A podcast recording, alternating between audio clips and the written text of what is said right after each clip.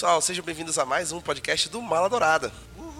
Gente, que bom estar de volta para mais um programa do nosso podcast. E com muito orgulho vou dizer, estamos com equipamentos de gravação. Estamos no nosso estúdio do Mala Dourada, que agora a gente tem um estúdio de gravação de podcast. Então, muito feliz da gente ter evoluído agora para um estúdio. Primeira vez gravando no estúdio com a equipe presencial, todo mundo vacinado. A gente fez o teste de Covid na entrada do estúdio porque a gente é responsável. E é isso, vamos para o podcast. Sem mais delongas, eu sou o apresentador de sempre, Rafael Mendes, e estou com as duas pessoas mais geek nerd do Mala Dourada. Estou com ele, a pessoa que pagou esse estúdio do bolso dele, Lucas Freitas. Zabumbe, galera, tudo bem com vocês? Bem, gente, queria agradecer aqui né, ao pessoal do estúdio aqui, a minha mãe, é isso. e também estou com ele, que agora tem uma tatuagem de uma ampulheta no braço. Matheus Salada. Banzai! Fala galera, e agora eu tenho o meu Zabumba. E é isto. Pode perceber que o Lucas ele fez escola, né? Ele simplesmente fez o Matheus inventar um bordão para ele e agora duas pessoas têm bordão no Mal Dourado e eu vou ter que na lidar verdade, com isso. Na verdade, o Matheus jogava Rabu e aí lá no Rabu tinha uma brincadeira que era o Banzai. Aí ele não quer falar que ele voltou a jogar e tá gostando, aí tá dando essa desculpa. Não, meu papo sempre foi Clube Penguin, inclusive saudades. Cara, inclusive, pra quem quiser, eu jogo o Clube Penguin, tem um aplicativo Clube Penguin Brasil que não é sacanagem, é real. É que, tipo, ele, tipo os, os BRG criaram todo o servidor, criaram quatro ilhas lá que tipo tinha antigamente. E aí tipo, tu pode jogar assim de graça. Cara, interessante. Isso aí é o nosso novo patrocinador, tá? O Clube Penguin Brasil. Obrigado, Disney, aí, por estar tá fazendo esse patrocínio nesse episódio, que inclusive é sobre Disney, né? Por isso que a Disney tá patrocinando a gente. É, a gente vai falar sobre a mais nova série do Marvel Studios, que por sinal é a primeira série animada do Marvel Studios. Então, hoje é aquele em que a gente fala de What If. A gente não fez em cena de What If, para quem sentiu falta dos em cena, que a gente sempre comenta episódio por episódio, porque por uma decisão de equipe, na nossa cabeça, o What If não seria uma série continuada. Seria uma série mais antológica, episódio a episódio. O ódio, meu pai, por não ter feito esse semanal, porque teria sido perfeito. se matava. Teria sido perfeito, porque na verdade a gente foi surpreendido pela Marvel e o Arif acabou sendo muito maior do que seria na nossa cabeça. Então a gente decidiu fazer um podcast no final para falar sobre o Arif, agora que a série já terminou. Vocês inclusive já leram a crítica do Lucas no Maladourada sobre o Arif nesse momento. E aí hoje a gente vai comentar sobre o Arif, sobre os detalhes da série e também sobre como a série vai influenciar no futuro do Marvel Studios agora para fase 4 os próximos anos. Para quem não sabe o que é o Arif e tá escutando esse episódio caindo de paraquedas, eu recomendo que você primeiro assista a série antes de escutar o episódio, porque a gente vai falar de coisas que aconteceram lá na frente. Então, eu não preciso dizer que tem um alerta de spoiler muito grande aqui. E a gente vai falar mesmo, entendeu? Vamos falar sobre os finais dos episódios, sobre como terminou. Se é bom ou ruim. Exatamente. Então, vai primeiro assistir a série. São nove episódios, no máximo meia hora cada um. Vai assistir e depois volta aqui para conferir o que a gente falou. O Arif para quem não sabe, é uma série dos quadrinhos. Existe essa série nos quadrinhos What If da Marvel que justamente recria eventos importantes dos quadrinhos e reimagina se eles tivessem acontecido de forma diferente. E aí a Marvel pegou esse conceito e levou para o MCU com essa série que reimagina eventos do MCU que foram marcantes e que a gente lembra porque a gente já assistiu milhões de vezes e a gente revê esses momentos acontecendo de outras formas, né? Obviamente são eventos que foram até a fase 3, então eles foram até no máximo máximo. O Homem-Aranha, longe de casa, não apareceu nada, mas é fase 3 termina nele. Até o Ultimato, na verdade, que foi, né? Que apareceu uma cena do, do Ultimato, né? Do Tony Stark. Parece também o Thanos lá, tipo, chegando na Terra, que foi Guerra Infinita, tipo,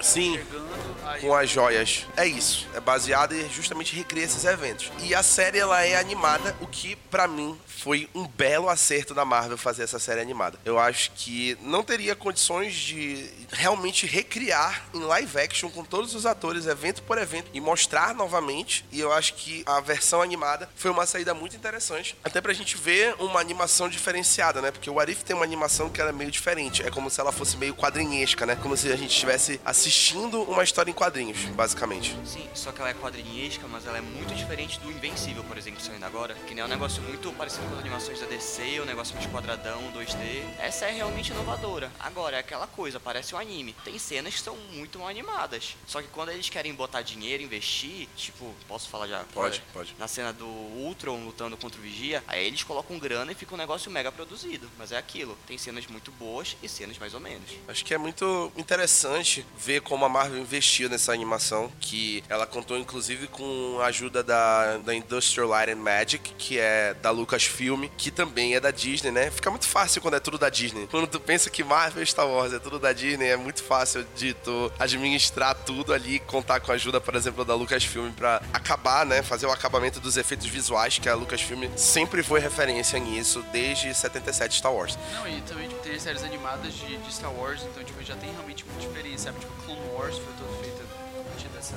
dessa divisão, né, da Lucasfilm. Bad Batch também. É, sim, tipo, todas essas Star Wars Vision, cara, tipo, todas essas séries são, são animadas por eles, então caras realmente entendem, assim. Inclusive, Star Wars Visions é uma, é uma antologia, para quem gosta de Star Wars, é uma antologia de nove episódios que foram produzidos por estúdios de animação japoneses, que são especialistas em animes. São histórias antológicas revisitando basicamente como se fosse um Arif, contando histórias de outros cantos da galáxia, que não são as histórias que a gente conhece, que são animadas por estúdios japoneses, então tem estilos de animações completamente diferentes e também com histórias diferentes. Então a crítica tá elogiando bastante Star Wars Visions, tá dizendo que, tipo assim, é o exemplo de que qualquer coisa fica melhor quando vira anime, inclusive Star Wars. Tem muita gente falando isso. Enfim, recomendo para quem quiser assistir, já que a gente tá falando aqui de animação, né? Mas, voltando pro foco, falamos sobre a qualidade da animação e outro ponto que também funcionou muito pra Marvel foi ter um narrador em todas as histórias que guia a gente, que, na minha opinião, eu não consigo imaginar outra pessoa para narrar que não seja o Jeffrey Wright, o Vigia o ato. Para quem não conhece o Jeffrey Wright, ele está na franquia 007 como Felix Leiter, é o agente da CIA que é amigo do James Bond, do Daniel Craig, e ele será o novo James Gordon no The Batman, que vai apresentar Robert Pattinson como Bruce Wayne Batman. Então, o Jeffrey Wright ele tem um cartel muito grande, também fez Westworld, então ele tem um cartel muito grande de boas atuações e ele tem uma voz suave. A voz do Jeffrey Wright é muito suave, né, cara? É bizarro como ele te abraça, ele te acolhe com a voz dele enquanto ele tá narrando, né? E ficou muito bacana a, a narração dele em todos os episódios e foi muito legal mesmo. Eu acho que foi um diferencial na série foi ter a voz do Jeffrey Wright por trás como vigia. Eu acho que é uma voz tipo Morgan Freeman, assim, quando a pessoa fala, tu para pra ouvir porque impõe respeito. É o É. caso dele, definitivamente. Essa, é esse efeito. É muito, muito, muito doido mesmo. Real, e tipo assim, eu acho muito legal porque a gente já tinha visto o, o, o Vigia, né? Guardiões da Galáxia Guardiões da 2. Então, tipo, a gente quando. Pelo menos eu senti isso quando começa o episódio, o primeiro episódio, né? Em todos os episódios, ele vai te falando que tipo, ele vai ser esse guia por todos esses, esses, esses universos fascinantes. É, eu acho que, tipo assim, te traz muita familiaridade. Então eles não precisaram apresentar. Claro que no primeiro episódio ele explica o conceito de multiverso. Tipo assim, já entrando nesse tema do multiverso, a gente tem, eu acho que a grande apresentação, assim, porque já é apresentado pra gente em WandaVision e Loki. Vision e Loki. É, antes disso, a gente escuta falar disso em Homem-Aranha, longe de casa. Então, tipo, a gente já começa a falar, ah, será? Tanto que eu lembro que quando saiu o trailer de Homem-Aranha, a gente falou, será que eles já vão começar? Are you, you're saying there's a multiverse? E eu acho que agora, tipo, foi muito, é muito certo, assim, para que as pessoas conseguissem entender realmente o que, que é esse multiverso. E quando chegar agora, realmente, o novo Homem-Aranha, a gente vai entender o que, o que, que acontece quando tem a quebra. A gente viu em What If, aquela cena que o Ultron tá batendo no Vigia, tipo, dando um cacete no Vigia, que a cada soco que o Ultron dá, eles trocam de realidade. Então é basicamente isso que vai acontecer, tipo, as realidades se chocando, sabe? E eu acho muito bom, assim, o conceito que eles querem aplicar de multiverso, sabe? Porque a gente tinha, antes de Ultimato, a gente tinha muito aquele conceito de, ah, quando eu ver o meu cara do, do multiverso, tipo, se eu ver eu de outro universo, gente vai entrar em colapso e vai morrer e tal.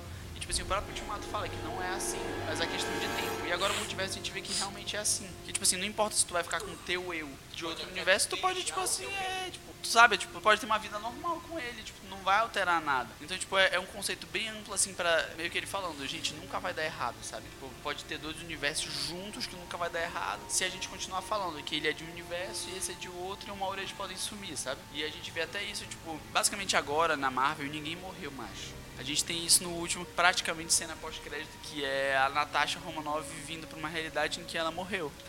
Por favor. Pare de processar a Disney, nós precisamos de você. Eu acho que abriu realmente um leque absurdo, assim. Então agora, eu acho que a Marvel agora verdadeiramente entrou em quadrinho. Tipo, ela vai fazer filme de quadrinho. Ela vai fazer filme de quadrinho agora. É realmente esse o conceito. Não, e foi um timing perfeito, assim, porque acabou Loki, que é a série que meio que abre o multiverso, e aí logo em seguida a gente pode ver as possibilidades desse multiverso. E a série, eu acho que ela foi muito feliz em abraçar essa piração, porque a gente tem de Marvel zumbis até Doutor Estranho do Mal. Então, assim, eu acho que foi um tempo muito, muito bem bolado. Toda semana a Marvel lançava uns teasers pra explicar o que que ela ia alterar naquela realidade. Qual evento seria modificado pra criar uma realidade nova. O monitor que aparece é o mesmo monitor da TVA, que é do Loki, né? Aparece o monitor da TVA digitando e aí embaixo do monitor aparece as realidades ramificadas que nem aparecia na TVA, mostrando que aquilo ali realmente é multiverso. Realmente a gente tá falando de multiverso, que nem a TVA explorou no Loki e que se trata realmente de realidades alternativas onde a gente tá vendo novas versões dos mesmos personagens. E é muito bacana essa pegada de What If,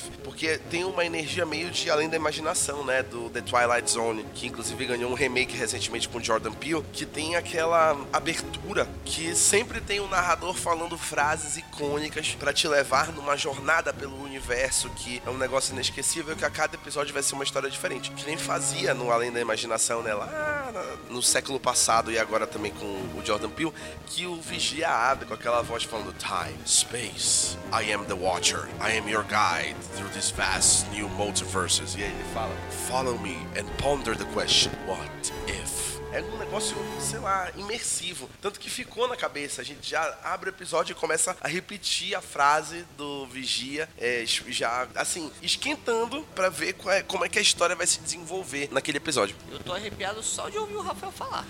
E, e, olha que eu, e olha que eu nem sou o Jeffrey Wright. Um dia eu serei. Uma coisa muito bacana foi que a maioria dos atores da Marvel voltou para dublar os seus próprios personagens no What If. A gente não teve o retorno de todos, por exemplo. Robert Downey Jr. não voltou, Chris Evans não voltou, Scarlett Johansson não voltou, Chris Pratt não voltou, Tom Holland também não voltou. Provavelmente a maioria deles não voltou por questões contratuais ou por, enfim, agenda, também. agenda e compatibilidade de estar gravando outros filmes. Mas a maioria voltou, então a gente consegue escutar Jeremy Renner, a gente escuta Chris Hemsworth, a gente escuta Mark Ruffalo, a gente escuta Evangeline Lilly, como Michael B. Jordan. Michael B. Jordan, que foi muito bom. Chadwick Boseman, no seu último trabalho, ele deixou todos os áudios gravados para todos os episódios onde o T'Challa participa do What If. Ele grava, gravou todas as vozes dele, então a última último trabalho do Chadwick Boseman, na verdade, né, já um ano depois da, do falecimento dele. Enfim, a gente escuta Josh Brolin como Thanos e a gente escuta uma gama, uma gama de, de atores realmente do Marvel Studios repetindo Sebastian Stan como o Soldado Invernal e por aí vai, né, cara? A gente inclusive tem uma curiosidade que a gente escuta um dublador de um personagem dublando um personagem diferente no What If. O Ross Marquand, que faz Caveira Vermelha nos dois últimos Vingadores, que é o Guerra Infinita e o Ultimato, que o Hugo Weaving não voltou para interpretar o personagem, então Ross Marquand assumiu o papel. Ele é o dublador do Ultron no What If, porque o Ross Marquand ele é um dublador excepcional e ele é muito conhecido por conseguir imitar vozes de outros atores. Ele é conhecido por isso em Hollywood, tanto que tu nem te toca que não é o Hugo Weaving como Caveira Vermelha, porque ele faz a voz dele. E a mesma coisa aqui, ele consegue imitar a voz do James Spader, que é o dublador original do Ultron no Vingadores Era de Ultron, né? Então a gente tem realmente uma gama de atores muito bons do próprio MCU voltando no What If pra dublar e prestar a voz de novo aos seus personagens. Sem mais delongas, eu acho que a gente já pode falar dos episódios, né? Que a gente já começou a falar. A gente teve nove episódios que contaram histórias muito diferentes do que a gente assistiu no MCU ao longo desses. desses. 20 anos. Pouco menos, 12, não, 13, 13, cara. Foi 13, são 13, 13, foi 2008, 13 anos, cara. Então, São de humanas. não tem problema. Então a gente vê histórias muito diferentes. E a primeira história que a gente vê, a gente já começa com a Capitã Carter, que provavelmente foi uma das que mais recebeu marketing na propaganda do What If, que conta a história do que teria acontecido se a Peggy Carter tivesse tomado o soro super soldado no lugar do Steve Rogers. E para mim é um dos melhores episódios do What If. Começa muito bem para mim, porque escutar a voz da Hayley Atwell de novo como a Peggy Carter e tipo assim ver a Capitã Carter, né, no lugar e enfim, uma história completamente diferente, é muito bacana. Eu achei ela muito, muito muito fodona nesse episódio. Eu empatizei muito mais com ela do que eu empatizei com o Steve Rogers no Capitão América, o primeiro Vingador. Mas aí eu tenho meus problemas com o Capitão América. Capitão América é Steve Rogers ou Capitão América é Steve você? Rogers, porra. Ah, tá. Steve Rogers, entendeu? O Sam Wilson dentro. Da hora. da hora. Steve Rogers eu tenho meus problemas, né? Até porque eu sou Team Stark, eu nunca neguei pra ninguém. Não, assim, eu sou o contrário. O Steve Rogers era o meu personagem favorito do MCU. Vou bater no Matheus. A Capitã Carter é muito fodona. Eu tava assistindo com a minha irmã e ela me metendo pau em todo mundo, segurando a espada. Eu olhei pra minha irmã, minha irmã olhou pra mim e a gente pensou: Meu Deus, ela é muito melhor que o Capitão América. Muito melhor que o Steve Rogers. E eles conseguiram fazer isso em 30 minutos, né? 30 Acho minutos. que Eles fizeram, eles fizeram todo o Capitão América, o primeiro Vingador, em 30 minutos ali. Eles conseguiram condensar muito bem. Não, e, tipo assim, a gente sabe da importância da Peggy Carter pro, pro universo, né? Da criadora da Shield e tal. Mas eu tava vendo, cara, que na verdade eu acho que ela é a personagem mais importante todas as histórias. E ela é personagem que talvez apareça no MCU. Porque a amizade dela com a Natasha Romanoff, o jeito que, tipo assim, cara, foi incrível no episódio 6 eles recriando a cena do segundo filme do Capitão América 2 Soldado Invernal, que na a cena de Episódio 9, abertura. que é o último. Foi. É igual, tipo assim, foi perfeito, perfeito, sabe? Ela com o uniforme furtivo, né? Ela com uniforme furtivo, mais escuro, mais denso, assim, poucas estrelas pulando sem paraquedas, caindo. Tem a mesma luta que tem lá Com o Batroc. Batroc. Então, tipo assim, eu acho que realmente ela é, o- ela é o ponto motriz, assim como o Steve Rogers é o ponto motriz de todo o universo, ele e o, ele e o Tony Stark. Melhorou. Ele e o Tony Stark, como o Tony Stark morreu, ele teve que devolver as joias, enfim. Mas eles dois, como eles são os centrais, eles sempre vão ter o, o espaço, né? Por nesse universo ele sair e ser ela, então, tipo, eu acho que ela vira uma uma personagem interessante. Eu acho que seria até interessante, tipo assim, se uma hora eles trouxessem a Peggy Carter pro, pro universo Pra linha principal. linha regular do, do, MCU. Eu acho que, tipo assim, é uma adição. A gente sente ainda a falta de um Capitão América. Tá, que o Sam Wilson agora vai, vai estrear, então acho que a gente vai esquecer disso. Morra, morra Steve Rogers. Eu só imagino o Lucas com aquele, aquele meme do Mario com o martelo. Morra Steve Rogers. com o Steve Rogers Sam ali. Wilson com, com, Sam Wilson com o escudo. Sam Wilson com o escudo. Nunca precisei de você. Mas é isso, tipo assim, eu acho que foi muito bom. Eu gostei muito do episódio da Peggy Carter. É, gostei muito da edição dela no episódio 9, quando ela volta. E acho que, tipo assim, é perfeito. Não é o melhor episódio da, da, da, da série, não é. Mas, é bom. Eu gosto desse episódio, mas pra mim ele recai em um dos problemas de What If, que quando ele começa a gente sabe exatamente como ele vai terminar. Eu acho que o What If sendo essa série de múltiplas possibilidades, deveria ser uma série completamente imprevisível como é em alguns episódios. O episódio do Doutor Estranho, o episódio do Thor. Eu acho que esses episódios inovam muito. Agora esse episódio da Capitã Carter é só uma recriação do que aconteceu no Capitão América, só que com a Peg. E por isso eu acabei não criando esse carinho todo. Mas realmente a personagem é muito boa. E eu gostei que também não abandonaram o Steve, né? Que o Steve, ainda que não seja o personagem principal, ele tem um momento de destaque dele com a armadura e tal. Porque ele não deixa de ser um bom homem. E estou aqui em defesa de Steve Rogers, né? Desculpe, sinto saudades, diferente do Lucas Freitas. Rapidinho, só uma homenagem à minha querida irmã. Ela é fanfiqueira, né? Nesse último episódio, ela tava falando da possibilidade de quem tá dentro da armadura ser o sobrinho do Steve Rogers. Ser Bizarro. parceiro romântico da Capitã Carter. Pra ela se vingar. que- ah, meu Deus. Enfim. Essa foi fanfic mesmo. Parabéns pra ela. E essa é fanfic de Luiz Salado. E é isso, galera. Abraço, Luiz. Abraço, Luiz. Forte abraço. Às vezes o Lucas parece que ele saiu direto num programa de rádio, né?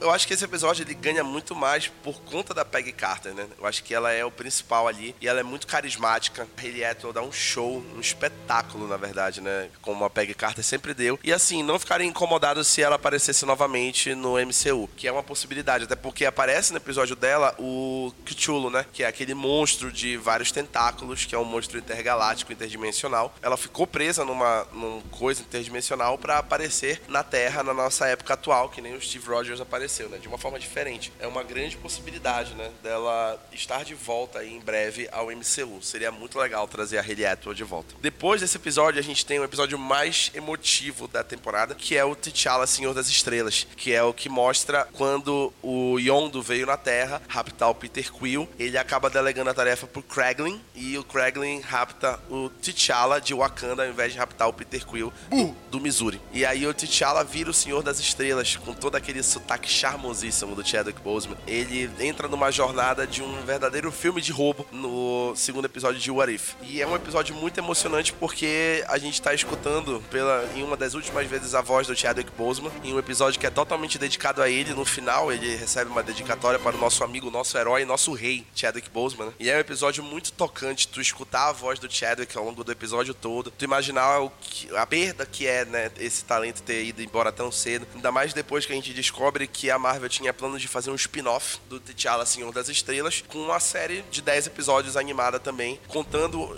aventuras do Senhor das Estrelas como um filme clássico nos anos 80 de, de espaço, né? Com um verdadeiro malandro charmoso que seria o T'Challa. E eles iam apresentar o projeto para ele na semana que o Chadwick faleceu, no ano passado. Então é muito, sei lá, é um episódio muito especial, esse episódio do T'Challa Senhor das Estrelas. E uma coisa muito interessante desse episódio é que a gente percebe que o T'Challa é a pessoa mais diplomática do MCU, porque ele consegue levar qualquer um na conversa até o próprio Thanos. Ele conversa com o Thanos e a gente vê um Thanos muito pacífico e a gente percebe que, na verdade, o Arif serve para mostrar duas coisas. Primeiro, o Tony Stark não tem limite para morrer. Segundo, Thanos é um palito de tão ameaçador que ele é, porque o T'Challa levou o Thanos na conversa e aí o Thanos, tipo assim, deixou a ideia do genocídio de lado. Tipo assim, na cabeça dele ele ainda fica, não, mas eu acho que o meu plano daria daria certo. Mas, tipo assim, ele desistiu porque ele segue o Lorde Senhor das Estrelas, que é o todo-poderoso T'Challa. Cara, é um meme muito bom, porque ele chega conversando com o Koya, não, eu tenho esse plano, então acho que pode dar certo. Ela, mas isso é meio que, que genocídio, né? Ele, não, não, mas veja bem. É aleatório. É aleatório, não tem seleção. Não tem seleção, né? É aleatório. E ele fica nesse negócio, e aí o T'Challa até fala, é, eu até conversei com o Thanos pra tirar essa ideia da cabeça dele, de não sei o que, instalar joias. E aí tu fica assim, é era só conversar? Por que não colocaram visão pra bater um papo com o Thanos, pô? Pelo amor de Deus, cara. E aí, esse episódio foi muito legal também. Eu acho que foi o episódio que chegou mais perto de explorar de fato os Guardiões da Galáxia, que foram pouco explorados nesse, nesse What If, né? A gente vê o Drax aparecendo, a gente vê a Nebulosa. Foi um episódio bem bacana, porque até volta pra Wakanda depois. Enfim, eu acho que o grande tchan do episódio é realmente escutar a voz do Chadwick Boseman em uma das últimas participações. Depois, tem um episódio muito bom, que é o episódio dos Vingadores assassinados. Que o que aconteceria se todos os grandes heróis da Terra fossem assassinados, que para mim é um episódio muito interessante, que é um episódio de mistério. Então fica naquela coisa, quem é que tá assassinando os Vingadores? E a gente revê eventos da chamada Grande Semana do Fury, que é quando tudo acontece pro Nick Fury ao mesmo tempo, que é Homem de Ferro 2, Thor 1, Capitão América 1, que são os eventos que acontecem simultaneamente. E o Incrível Hulk também. Acontece tudo na mesma semana, que é a Grande Semana do Fury, a Fury's Big Week. E aí a gente vê durante essa Grande Semana do Fury os Vingadores sendo assassinados um por um. E é muito bizarro, porque tu fica naquela. Mano, quem é que tá matando os Vingadores? Na moral, matando com muita eficiência. Não erra nenhuma. Ele não erra nenhuma a pessoa que tá matando, né? E é muito doido.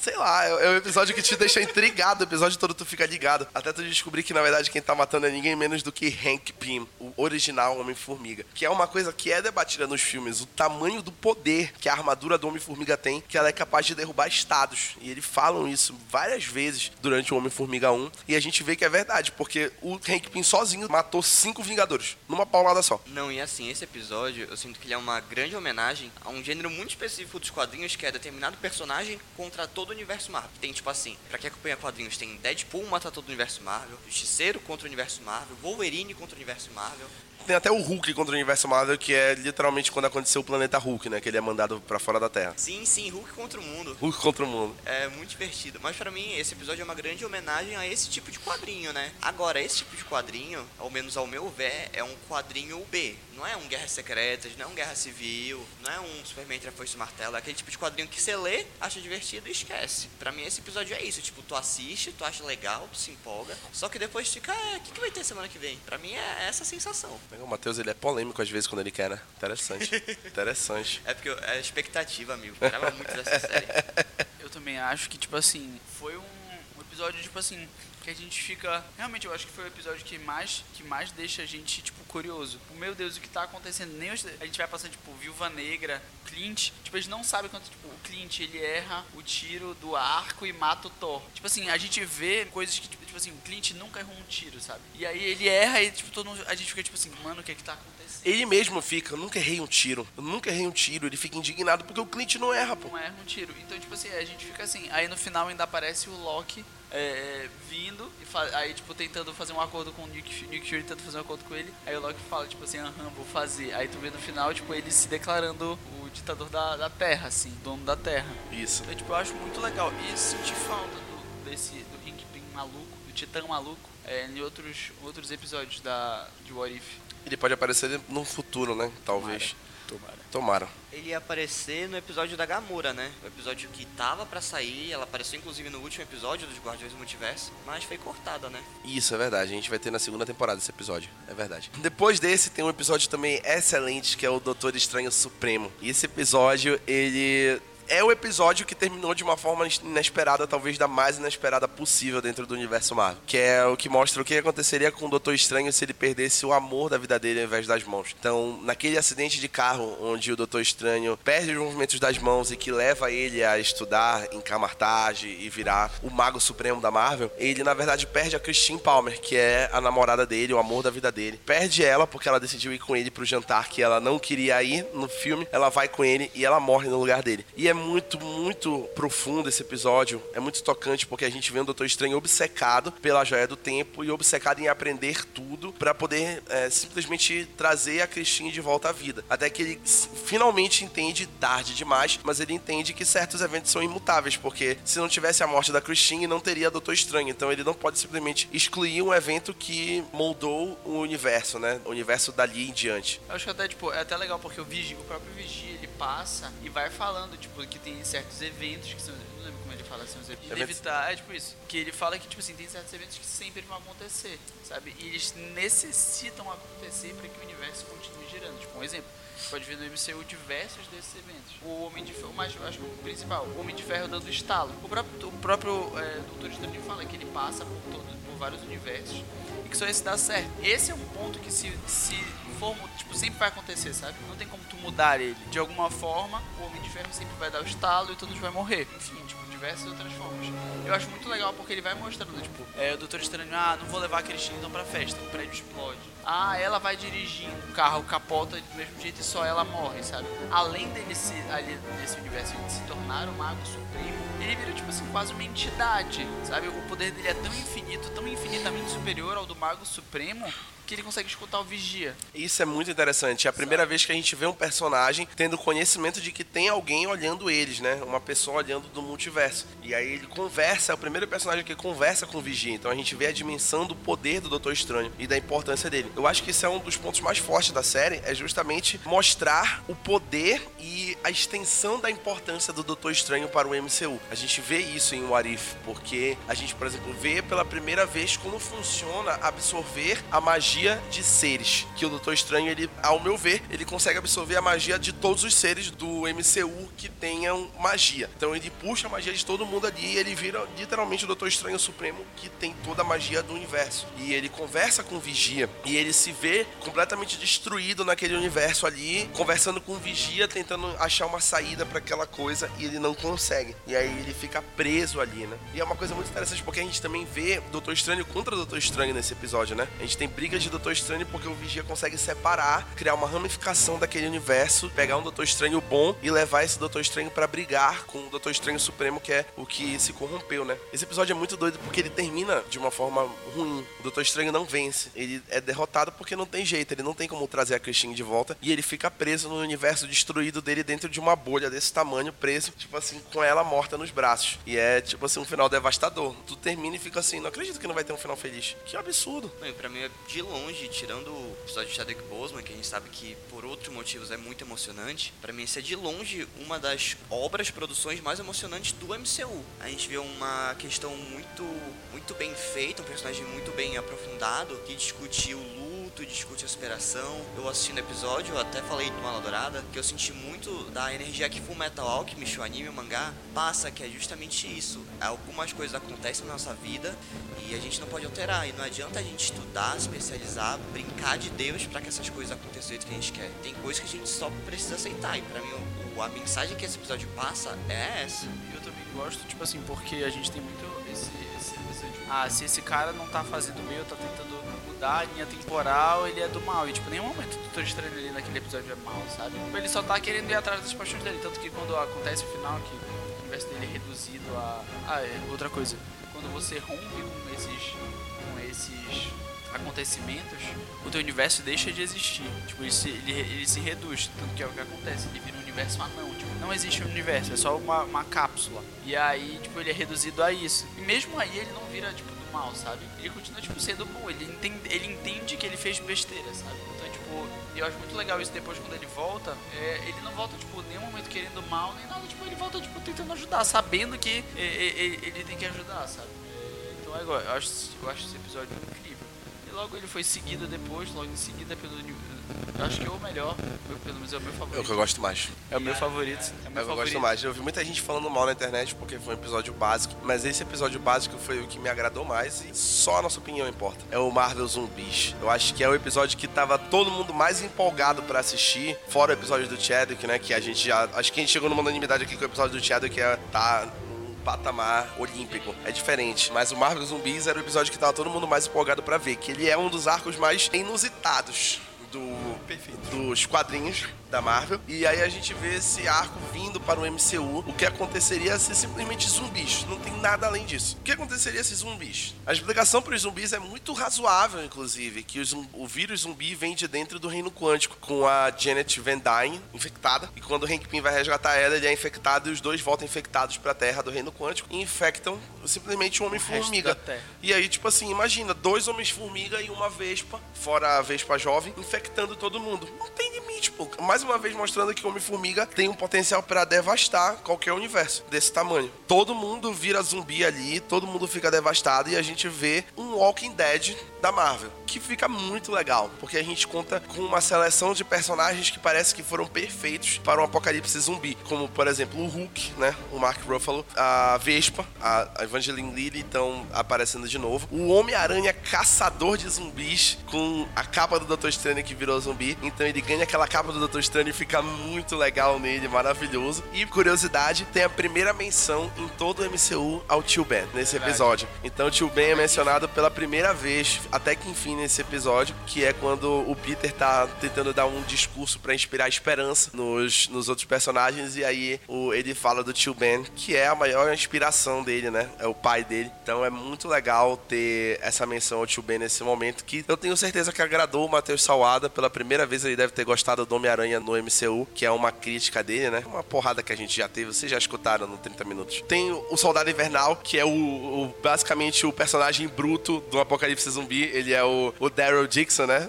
Do, do MCU. E Okoye também. E só a cabeça do Homem-Formiga, que foi só o que sobreviveu do Scott Lang, fazendo piadas como sempre, que ele tá sempre afiado. E ainda tem o Visão, aparece o Visão. O Visão. E, é, a Wanda Zumbi. Que, tipo, Não, a Wanda Zumbi é um absurdo, cara. É demais, cara. É um absurdo. É tipo, eu acho que a última pessoa que poderia ter virado zumbi era a Wanda. É muito bizarro. Ela, ela, ela zumbi é, sei lá. Sensacional. Sensacional, cara. É sinistro. E o episódio não tem nada demais, galera. Ele é um apocalipse zumbi só. Ele mostra, tipo, heróis no apocalipse zumbi, como seria. E a gente vê uma ação zumbi, a gente vê Capitão América zumbi, a gente vê Homem de Ferro zumbi, a gente vê até o Thanos zumbi com as cinco joias na mão, faltando só a joia da mente, que tá com visão, né? Literalmente um fanservice esse episódio. E eu adorei por causa disso. Eu acho que para mim é de longe o episódio mais divertido dessa série toda. Concordo. E o erro das pessoas, fazer uma, uma crítica a certos potais, potais e meletes, estamos falando de você, é que esse é um episódio que não é para tu levar a sério. É para tu sentar a bunda na cadeira, ver um bando de herói enfrentando zumbi e se divertir. Eu, por exemplo, tive a oportunidade de ver o melhor Homem-Aranha do MCU apresentado até agora. Que é o Homem-Aranha que chega lá e ele faz um discurso extremamente emocionado. Perguntam para ele, né? Nossa, mas como é que tu consegue sorrir depois de tudo isso? E ele fala, eu preciso sorrir por aqueles que já se foram. E nossa, e, e assim, eu, eu, é como eu disse, eu esperava um episódio só divertido. E a partir do momento que eles, além de me entregarem um episódio divertido, ainda me entregam o Homem-Aranha que eu sempre quis ver, pra mim virou fácil meu episódio favorito. E é isso, eu me enrolei, mas é porque eu amo zumbi. Eu acho que ele é exatamente isso que o Matheus falou, cara. Eu acho que tu tem que levar o episódio pelo que ele se propõe a ser, não por uma coisa diferente. O episódio do Marvel Zumbis não queria ser nada além de um episódio divertido só pra ter ação e, sei lá, coisas absurdas que é o zumbi, né? Zumbis são absurdos, né? Eu acho que é muito legal esse episódio justamente por causa disso. Como eu sempre falo, eu bato nessa tecla, porque, por exemplo, eu tenho muitos debates dentro do grupo do Mal Adorada, porque as pessoas me criticam lá dentro por ter uns gostos peculiares, né? Com razão. Que, por exemplo, eu sou muito fã de Velozes e Furiosos. Com razão. Eu, e aí a pessoa vira pra mim, Rafael, tu gosta de Velozes e Furiosos, tu não pode falar de nada. Cara, Velozes e Furiosos é uma das maiores franquias do cinema, a maior franquia de carros do cinema. Concordo. E Velozes e Furiosos não quer ser um ganhador do Oscar. Velozes e Furiosos só quer E Velozes e Furiosos? ser Velozes e Furiosos, pô. Só quer ser referência em coisas absurdas. Então pra que, que eu vou analisar Velozes e Furiosos como um ganhador do Oscar? Não tem nada de absurdo ali, é tudo real. É tudo real, pô. E de carro pro espaço. Real. Falo com tranquilidade. O Elon Musk poderia fazer isso. Sim. Hum. Ele, Elon Musk vai virar careca, vai virar Dominic Toretto. Pra onde ele vai andar, ele vai andar com uma JBL na, na, na costa falando A bandoleira que é de azul. Só lembro da baiana. subir a Tiradentes. Quando eu consigo subir a Tiradentes, você morreu o carro. Aunque diga que sou. Não, é a regra pra tu subir a Tiradentes agora. Quando a baiana estiver morrendo o carro, ela vai ligar, vai dar um. Aí ela, ela só vai falar assim, droga, cara, eu não vou conseguir subir isso, família. Aí vai aparecer o Dominic Família? Domi- Família? Você disse família. Não é nada mais importante do que família. Aí dentro do carburador vai sair, vai sair um- sou. O bandoleiro não levou. Eu só lembro da baiana falando no podcast de sequência melhores que o original. Mas não era família? E aí começa a tocar. Beijo, baiana. Poxa, saudade de você. No mundo cinematográfico da Marvel. Fazendo joinha na pré-estreia do Shang-Chi. Só existe uma pessoa igual a Baiana e é a Baiana. Beijo, Baiana. Te espero no próximo podcast. Depois dos zumbis, teve o episódio do Killmonger com o Tony Stark. Esse episódio eu já achei mais ou menos. Foi um episódio legal porque teve o Michael B. Jordan. Assim, achei um episódio muito mais ou menos porque mostra o que aconteceria se o Killmonger tivesse resgatado o Tony Stark dos Dez Anéis lá, né, em- no primeiro Homem de Ferro, né? Então teria evitado basicamente todo o universo Marvel. Só isso. Porque o universo Marvel, o motor foi o Homem de Ferro 1. Achei o pior episódio, né? Foi o pior episódio, na minha opinião. Acho que foi um episódio assim, tipo. Foi um filler, né? Se a gente for falar em, em termos de anime, foi um filler. Então foi um filler. Foi só pra mostrar realmente o Killmonger em ação mais uma vez. Foi bom porque a gente viu o Chadwick de novo. O Chadwick apareceu no episódio de zumbis. E ele aparece no episódio do Killmonger também. A gente consegue escutar a voz dele. E nem que seja rapidinho, mas é sempre bom escutar a voz do Chadwick. Mais uma vez o Tony Stark morre. Eu acho que se for contar, é a terceira morte do Tony Stark só no Warif. Contando com o Ultimato, a quarta. E aí o Tony Stark morre e a gente vê o Killmonger lá em ação. Mas é legal porque a gente vê, por exemplo, o nascimento de duas heroínas de outro canto. Que é a Pepper e a Shuri. Que elas se unem, né, contra o Killmonger. Aparece, nem aparece, né, de fato, elas enfrentando ele porque o Killmonger acaba saindo de lá antes, né. Mas é bem legal. Nem tem muito o que comentar desse episódio, eu acho. Cara, eu gostei bastante desse episódio, assim. Mentira, Matheus. Tiro, eu gostei muito. Esse bicho, olha. É porque eu sou, eu sou fã do Herege. Mas é porque pra mim esse episódio explorou um negócio do Killmonger que a gente não viu muito nos cinemas, que é esse lado estrategista dele. Tu vê que o que ele faz ali não depende do físico, não depende das habilidades de luta. É tudo na mente dele, manipulando o Tony, manipulando o Wakanda. E é um negócio que eu gostei muito de ver, porque a gente percebe que o cara não chegou lá onde ele chegou, ao ponto de desafiar o Pantera Negra só porque ele era bombado e sabia lutar. O cara também tem uma mente brilhante, né? Eu basicamente gostei muito porque explorou mais o personagem, né? O personagem do Killmonger, que pra mim é um dos melhores vilões do MCU. Sem dúvida, eu concordo com isso. Acho até que deu uma melhorada na minha visão do episódio, graças ao Matheus. Na minha. Vocês estão ouvindo pouco a voz do Lucas hoje, porque o Lucas hoje ele tá muito como produtor, tá? Ele que tá operando o áudio aqui, ele tá toda hora olhando ali. Tá na minha cadeira, não tô nem pra É, é, mas ele tá à distância, entendeu? O Lucas ele tá evoluindo, galera. Ele tá cada vez mais tomando controle dos meios de produção do Mala Dourada. Ele tem outro podcast aqui de Belém que ele tá trabalhando, né? Que é o Boreal Podcast. Também escutem, que ele é muito bom. Em breve nós estaremos lá fazendo uma participação. Então o Lucas ele tá tomando controle dos meios de produção. Daqui a pouco ele vai estar sozinho fazendo tudo. O céu não é o limite. Depois desse teve um episódio muito divertido que foi o Thor Festeiro. Cara, o Chris Hemsworth, ele tem uma veia cômica impressionante. E é muito legal como depois do Taika Waititi, isso foi muito bem explorado. Cara, sim. O- Ele, é- ele é o, o, Chris é basicamente o Didi da, dos Estados Unidos. O Didi dos Estados Unidos. Eu, não- eu, eu não sabia, sério. Se eu soubesse que o Lucas era assim quando eu convidei ele pra entrar no Mala Dourada, não sei se ele teria entrado. Hoje eu não consigo me imaginar sem o Lucas no Mala Dourada, mas eu acho que eu, se eu não tivesse conhecido, talvez. O Thor Festeiro mostra muito desse lado cômico do Chris Hemsworth que vem sendo explorado desde Thor Ragnarok. E aí a gente vê o que aconteceria se o Thor fosse filho único. E aí a gente percebe mais uma vez a importância do Loki na vida do Thor. Né? Eles são os maiores irmãos da Marvel e a gente percebe que eles realmente realmente são fundamentais na vida um do outro para moldar caráter. Mostra um Thor completamente mais irresponsável e mais rebelde do que o Thor que a gente conheceu lá em 2011, no primeiro Thor. E a gente vê o Thor festeiro, né? Que fica visitando universos e fazendo festa até o mundo simplesmente explodir de tanta festa que o Thor fez nele. E ele leva todo mundo de todos os cantos do universo. Então a gente vê no Thor festeiro na Terra. A gente vê Scrooge, a gente vê Gigantes de Gelo, a gente vê Howard o Pato, que é um dos personagens mais bizarros da Marvel. E ele, Melhor. ele tá lá presente. É, Ele aparece em dois episódios, inclusive do What If. Ele aparece no episódio do T'Challa, Senhor das Estrelas. E aparece no Thor Festeiro. Ele casa com a Darcy nesse episódio do Thor Festeiro. E é muito bacana esse episódio. E a gente também tem a participação da gloriosíssima Capitã Marvel no episódio do Thor Festeiro. E a gente vê uma luta que a gente tem vontade de ver há muito tempo, que é o Thor contra a Capitã Marvel. E os dois levam sarrafo um do outro. Seria uma briga muito boa de ver Chris Hemsworth contra Brie Larson no MCU live action. Não, eu acho muito legal também que apareceu o Loki como gigante de gelo, tipo, finalmente como um rei do gigante de gelo. Pra quem não sabe, ele é um gigante de gelo, é metade de gigante de gelo. Ele é gigante de gelo. né? Ele é gigante de gelo. É, e tipo assim, eu acho muito legal porque dá, dá essa profundidade, tipo, ver que ele não é uma pessoa ruim, tipo, ele só é de boa. Então talvez se ele não tivesse sido pego pelo Odin, ele seria uma pessoa boa. É. Que ele é uma pessoa boa. Eu acho que esse episódio entra muito naquilo que a gente discutiu no Marvel Zumbis. É um episódio que se propõe ser divertido. Então, assim, não adianta querer cobrar que seja algo mais sério quando ele não é. E pra mim é um dos episódios mais criativos do MCU, porque ele é diferente de tudo que a gente já viu. É um filme, no melhor estilo super bad, adolescente, com o Thor, que é um dos heróis mais festeiros, play, playboys da Marvel, né? Então acho que naquilo que ele se propõe, ele é muito bom. Ele é festeiro e playboy, inclusive, na mitologia nórdica, né? Todo mundo sabe que o Thor bebe mais do que luta na mitologia nórdica. E é por isso que ele tem aquela barriga enorme que é retratada. Inclusive, vai ser retratada no God of War Ragnarok, né? Roubou minha fala, mano. Roubei tua fala, não sabia que tu ia falar isso, pô. Mas é, inclusive, é isso, né? A galera que acha que o Thor é bombadão, né? Que nem o Chris Hemsworth, isso aí é coisa da Marvel, cara. O Thor, ele, só, ele faz mais festa do que luta. Não, tipo, todos os deuses nórdicos são, tipo, absurda. É porque, tipo assim, nessa cultura, os deuses nórdicos são muito ligados aos vikings, né? Então, tipo, essa cultura... São feios, E alcoólatras. alcoólatras e brutamontes, assim, tipo, muito fortes. Então, tipo, é muito isso, sabe? É, é basicamente, se o Thor não tivesse de dep- com depressão e ultimato, ele seria o Thor de verdade. Tipo, muito gordo, mas, tipo, assim, absurdamente forte. E beberrão. Tato e beberrão.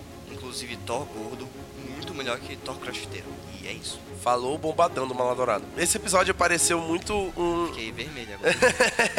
Cadê a creatina? Parece que foi, tipo assim, uma versão estendida do Thor Ragnarok esse episódio, né? Que ele tem as cores do Thor Ragnarok, tem o grão-mestre, então a gente escuta Jeff Goldblum como grão-mestre, mais uma vez, um dos grandes atores de Hollywood. A gente escuta Taika Waititi como Korg. A gente vê Maria Hill como a diretora da SHIELD, porque o Nick Fury foi é, atropelado pelo Korg. A gente escuta também a nossa gloriosíssima Robin Sherbatsky, Kobe Smulders na voz de Maria Hill, Capitã Marvel. E o episódio termina com um gancho muito bom para os dois últimos episódios, que é a chegada do Ultron Infinito, que é mostrado no episódio seguinte o que aconteceria se o Ultron tivesse vencido em Vingadores Era de Ultron, que mostra basicamente o Ultron conseguindo fazer o upload no Visão. O Ultron, se ele tivesse chegado num corpo orgânico como o do Visão, com a joia da mente na cabeça, ele teria vencido os Vingadores facilmente. E, enfim, ele vence os Vingadores, depois que ele vence os Vingadores, o Thanos vem atrás dele na Terra para pegar a última joia para montar a manopla. E aí a gente vê o Thanos sendo derrotado, parece um peso de papel. Ele foi cortado no meio pela joia da mente do Ultron e o Ultron pega todas as joias que o Thanos fez o favor de levar para ele na Terra, todas as cinco juntas, e ele vira o Ultron infinito numa armadura completamente poderosa. E ele vira o Ultron que a gente merecia ter visto em Vingadores Era de Ultron, que eu acho que o Ultron naquele filme não atingiu todo o potencial dele, mas em What If,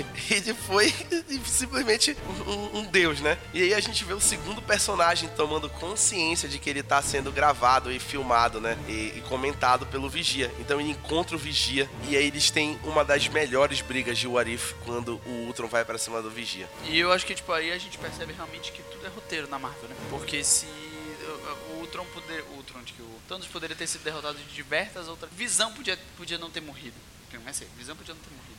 Doutor Estranho lá, quando o Ultron tá em Titã, podia ter cortado o braço do, do Ultron com um portal. Então, assim, tudo roteiro da Marvel. Segundo o terceiro episódio de What If, o Homem-Formiga poderia realmente entrar no Thanos e explodir o Thanos, inclusive. Está Por um buraco que a gente não vai mencionar aqui. Muito bom esse. Muito bom esse episódio, porque a briga do Ultron com o Vigia é muito legal. E a gente também vê a Natasha com o Clint num, num pós-apocalíptico depois do Ultron na Terra, com, a, com direito à aparição do Arnim Zola, que é essencial no último episódio. E aí a gente vê essa briga que, inclusive, vai passando por vários multiversos, como o Lucas falou no começo. E é muito legal porque em um dos multiversos que eles vão passando, eles cruzam Mustafa, que é o planeta de lava do Anakin Skywalker, onde ele vira Darth Vader. Eles cruzam Mustafa. Então, basicamente, eles disseram que Marvel e Star Wars estão no mesmo cânone. Como a gente falou, é tudo da Disney, então é muito fácil, né? Eles passam por Mustafa, a gente vê o castelo do Vader lá no fundo do Vingança dos Sith. E era um plano que a, que a criadora da série, a Ace Bradley, já tinha falado que ela queria trazer personagens de Star Wars para o Arif. Ela queria transformar Star Wars em canon, né? E aí o Kevin Feige barrou ela. Ele disse assim: já é muita viagem. Acho que a gente não vai chegar nesse cara, ponto. É realmente muita viagem. Mas só que a aparição de Mustafa nesse, nesse multiverso, ela deve ter deixado um easter egg. Não sei se passou batido pelo Kevin Feige, mas aí já foi. Agora foi. Ela confirmou que Star Wars e Marvel estão no mesmo multiverso. Já pensou, cara, o Luke Skywalker cruzando pra, pra bater um papo com os Vingadores? Seria lindo. Eu ia chorar. Vader enfrentando. Eu ia chorar, eu ia chorar.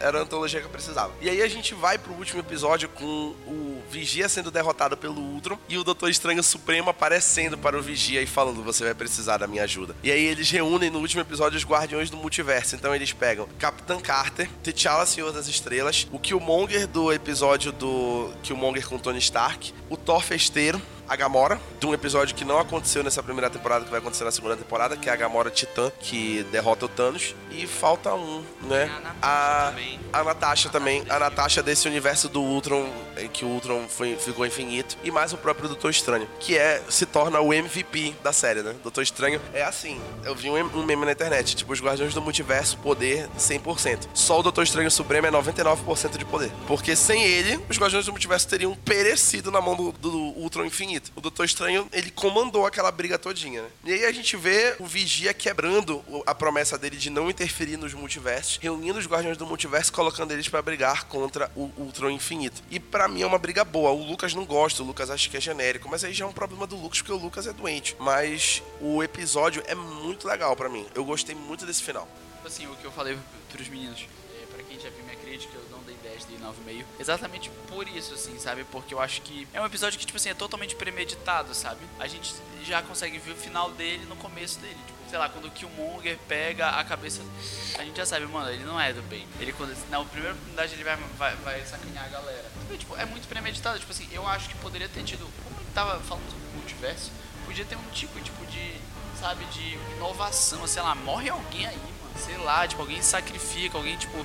Ou acontece alguma coisa diferente, porque eu acho que a Marvel, ela tinha uma habilidade, uma oportunidade de fazer algo diferente. E ela preferiu ficar no mesmo que ela sempre faz, sabe? Não que, ela, que, que, que o mesmo que ela sempre faz não, não seja bom, que eu acho realmente muito bom. Mas eu acho que, tipo, é uma oportunidade ela falar, tipo, já que a gente tá falando de um, de um, de um futuro que, de um universo, tipo assim, que não é o padrão, então bora tirar o padrão, sabe? Bora meter o pé na jaca e fazer uma coisa, tipo, diferentona. Então acho que ele perdeu um pouco a oportunidade, mas é um episódio muito bom. É uma apresentação diferente, assim, do que a gente tem. E a proposta é muito aceita, assim. A gente tem, como, ele, como o Rafa falou, é, a diminuição, né, de, do, do universo, é, do Killmonger brigando eternamente com o outro do Armin Zola. Sabe, eu acho muito legal. Eu acho muito legal, muito interessante que o Vigia não fala, mas ele faz, que é deixar o Doutor Estranho Supremo como um novo Vigia. Ele deixa, tipo, os dois vão coabitar a, a- o painel lá de multiversos. Então, tipo, eu acho muito legal, porque, tipo, dá uma profundidade, sabe? Tipo, dá uma oportunidade de, num futuro, um- esse Doutor Estranho aparecer, assim, no universo cânone da, da, da Marvel, sabe? Porque, tipo, com certeza o Vigia vai aparecer em algum momento. Então, tipo, imagina se aparece lá o outro Doutor Estranho, ia ser muito legal. Será que não é ele que é o Doutor Estranho de Homem-Aranha? Menino, não, não, não queria falar nada sobre isso. Poderia ser, né? Eu acho que é um episódio bom, só que tem certas coisas na Marvel que a gente tem só que aceitar. O Ultron, por exemplo, ele destrói todo o multiverso. Isso é um fato. Ele consegue conversar com o Visão, ele é um ser extremamente poderoso. E um grupo de humanos liderado pelo Mago Supremo consegue vencer ele. Assim, eu, eu acho que não é 100% coerente, mas eu aceito porque eu acho que foi um episódio muito divertido. Mas aqui, pra mim ele recai em outro defeito que tem essa série, que é a duração dos episódios. Pra mim, como a química entre os personagens foi muito boa, eles precisavam ter mais tempo de tela justamente pra ver eles interagindo. Eu queria ter visto mais do Chadwick Boseman, Senhor das Estrelas, com o Killmonger. Eu queria ter visto mais a Capitã Carter com a Natasha do mundo pós-apocalíptico. Eu acho que tudo isso seria muito legal. Mas como a série se resume em 30 minutos, fica meio difícil a gente ver todas as interações se desenvolvendo por completo. Bem colocado. Eu Gostei desse episódio porque eu gostei do Doutor Estranho. Ele foi realmente muito MVP nesse episódio. Ele dominou tudo. E eu acho muito interessante aquela fala que ele faz no final, que ele diz: A gente nunca estava destinado a vencer. A gente só tinha que separar as joias do corpo, que é do Ultron. Essa fala foi muito impactante. Tipo, você mostrou que o Doutor Estranho, ele tá sempre muito além do que a gente pensa, né? Ele é um personagem muito bem desenvolvido e ele é ele é chave, ele é chave no universo da Marvel. É muito chave. E foi muito legal ele ter ficado realmente vivo, como o Lucas falou, né? Porque ele fica vivo depois do, do Ultron ser derrotado e, e ser absorvido pelo vírus do Arnizola. O Killmonger se vira, se volta contra os Guardiões do Multiverso e eles ficam brigando pela joia do, joias do infinito. O Doutor Estranho prende eles no universo e fica com a tarefa de ficar vigiando eles porque ele tem todo o tempo do mundo para fazer isso. E, enfim, o Doutor Estranho ele realmente é muito poderoso e essa série deixou isso muito claro para mim. Foi uma série que isso foi o efeito da série mesmo. Depois de todo esse resumo, né, desse resumão da série, para encerrar, nada mais justo do que a gente falar do que essa série vai significar pro futuro. Porque, como foi dito aqui, a série é cânone. Então, o Vigia, como narrador, com aquela voz acolhedora do Jeffrey Wright, em todos os episódios ele fala assim: no seu universo, o Tony Stark foi raptado pelos Dez Anéis, voltou de lá um novo homem e fez o sacrifício final em Ultimato. Então, ele tem consciência de que a gente tem um universo principal, provavelmente não numeraram, mas deve ser a Terra 616, que é a Terra original dos quadrinhos, né, da Marvel. Então, ele tem consciência de que existe esse universo principal e que a gente é acostumado com ele, é o universo onde a gente assiste essas histórias, onde a gente habita essas histórias, e ele tá consciente de que ele tá mostrando histórias de outros universos que não é o nosso. É um multiverso confirmado. As histórias são cânone. Então, existe uma grande possibilidade de que as histórias que a gente veja no Arif cruzem para o universo principal, ainda mais agora que a gente tá falando de multiverso, e especialmente o multiverso da loucura ano que vem com o Doutor Estranho, né? Que já tá começando agora com Loki, vai se expandir com Homem-Aranha Sem Lar para Voltar em dezembro, que é o filme mais antecipado da, da Marvel em tempos, que inclusive a gente tomou conhecimento essa semana de que tem proporções muito maiores. Não posso dar muito spoiler aqui, mas já dando spoiler, alerta de spoiler, se você ainda não viu Venom Tempo de Carnificina, pare agora, mas provavelmente o Venom vai aparecer em Homem-Aranha Sem Lar para Voltar. O Tom Hardy vai para lá, porque o Tom Holland apareceu no final de Venom, tá quase confirmado. Então a gente tá vendo aí consequências muito grandes para esse multiverso, né? E pode ser que o Arif seja um pontapé muito grande aí para que as histórias de Arif apareçam no multiverso a partir de agora na Marvel. Eu acho que é um recurso de roteiro muito coringa, assim, porque absolutamente tudo pode ser explicado com o multiverso. A gente pode explicar a origem dos X-Men pelo multiverso, a gente pode explicar o Quarteto Fantástico pelo multiverso, os novos Homens-Aranhas que a gente provavelmente vai ver no próximo filme do Homem-Aranha também vão vir por causa do multiverso. Então acho que é uma estratégia muito acertada da Marvel de querer expandir seu universo de um jeito que continue coerente. Agora é a questão, se tudo for permitido e tudo acontecer, a gente ter 20 Homens-Aranhas, 30 Capitão América e 50 Homens de Ferros, vai ficar. Respeita a palavra, né? Putaria. Então, para mim, tem que ter uma, um certo limite para até que ponto esse universo pode se expandir. O meu medo do Matheus falando putaria era que ele fosse dar uma de Caio Ribeiro agora. Acho que já são meia-noite, o horário já permite. Ele é um bananão. Eu achava que tu ia meter essa. Fiquei preocupado. Ainda bem que tu realmente falou, né? Um palavrão.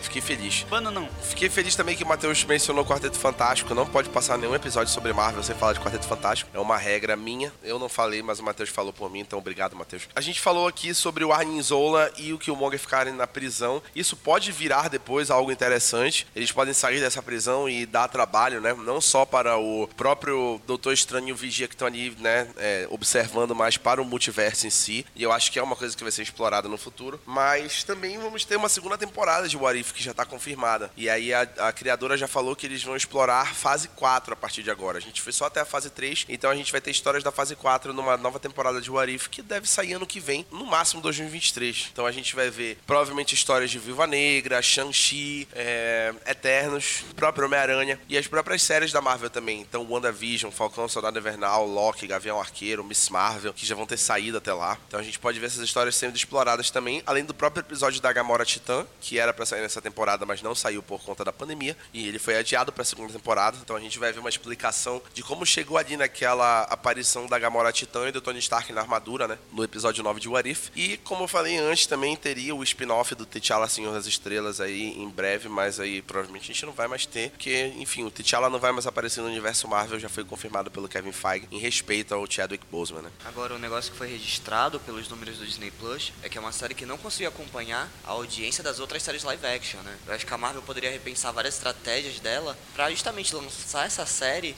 e ter essa audiência gigantesca que foram essas outras séries, né? Eu acho que uma medida que seria muito inteligente seria lançar todos os episódios de uma vez. Que nem é, por exemplo, no Love, Death and Robots. Porque a gente vê no What If um desequilíbrio muito grande entre a qualidade dos episódios. Tem episódios que são muito bons, tem episódios que são medianos. Como o Lucas e o Rafael falou, que é o episódio do Killmonger, né? Embora eu ache muito bom. Pra mim, se a gente lançar todos os episódios de uma vez, a gente vai sentir menos essa diferença de nível entre os episódios. Sem falar que prende mais o espectador, né? Tem aquele lance da maratona, de todo mundo comentar ao mesmo tempo. Enfim, é uma opinião minha, né? Não, e eu acho que, tipo assim, também não teve esse, esse grande apelo que nas outras séries, porque não tem uma continuidade, são episódios soltos, então, tipo, tu não fica expect, tão na expectativa quanto, é, tipo, pra próxima semana. Tipo assim, ó, eu, eu não sei se eles soltaram esse número, mas é, episódio 8 pro 9 deve ter tido uma maior expectativa, tipo, as pessoas devem ter querido, gostado mais, sabe? Teve uma continuidade, tu sabia que ia ter uma continuidade no próximo episódio. Eu acho que séries que tem essa, essa, essa temática aleatória em cada episódio sofrem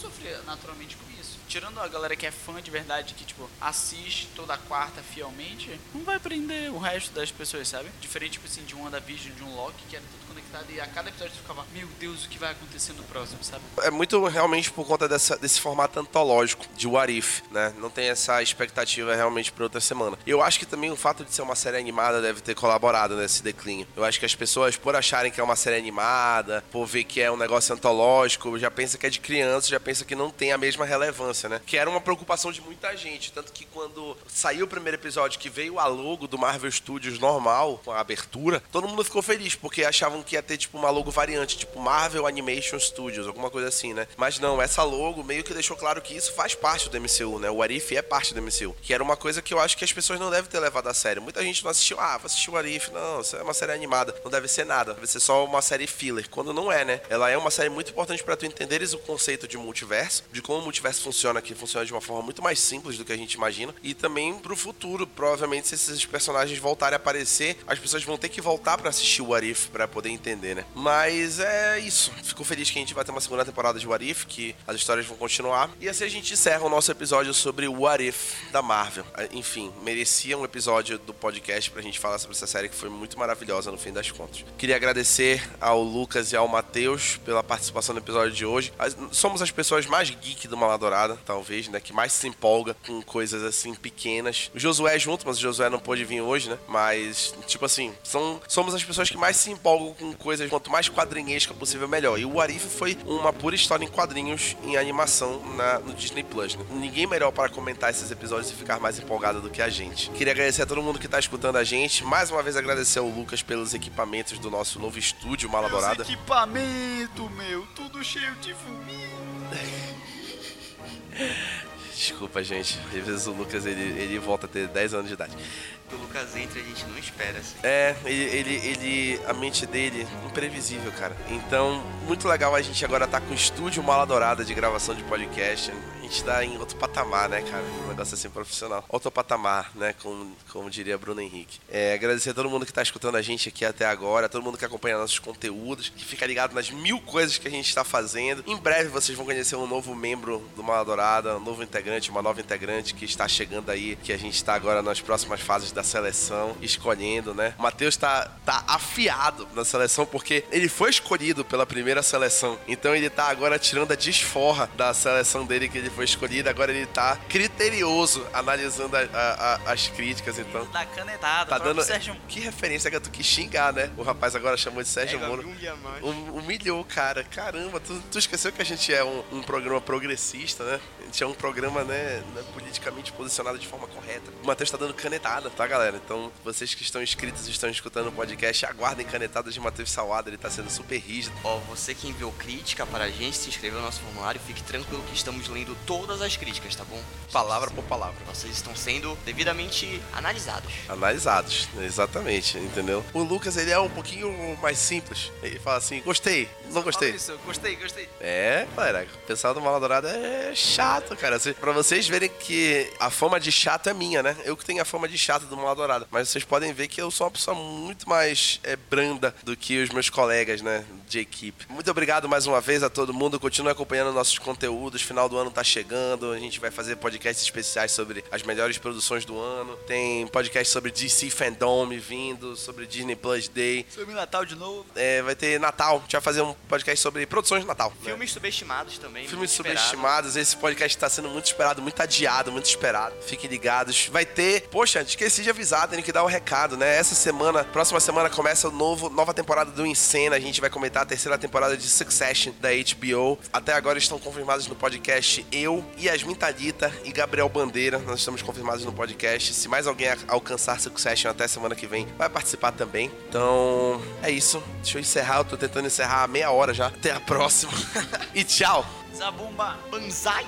Agora tem dois bordões, cara. Como é que eu vou lidar com isso?